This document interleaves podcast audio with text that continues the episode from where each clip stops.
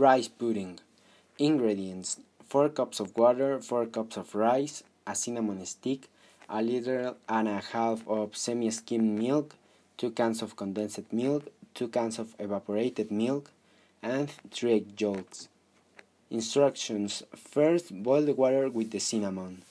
Then, make the 2 cups of rice and mix. After that, when the rice is medium cooked, add the little and a half of semi-skimmed milk.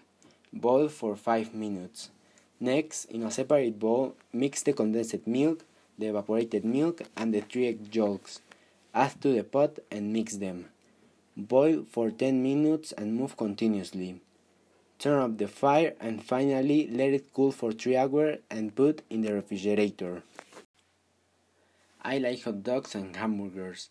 I don't like walnut. I love to eat cake, pizza, nuggets, and rice pudding. I hate raisins. I prefer grapes than peach. I enjoy drinking orange juice. I don't enjoy eating jelly. I want a chocolate ice cream. I don't want to eat a salad.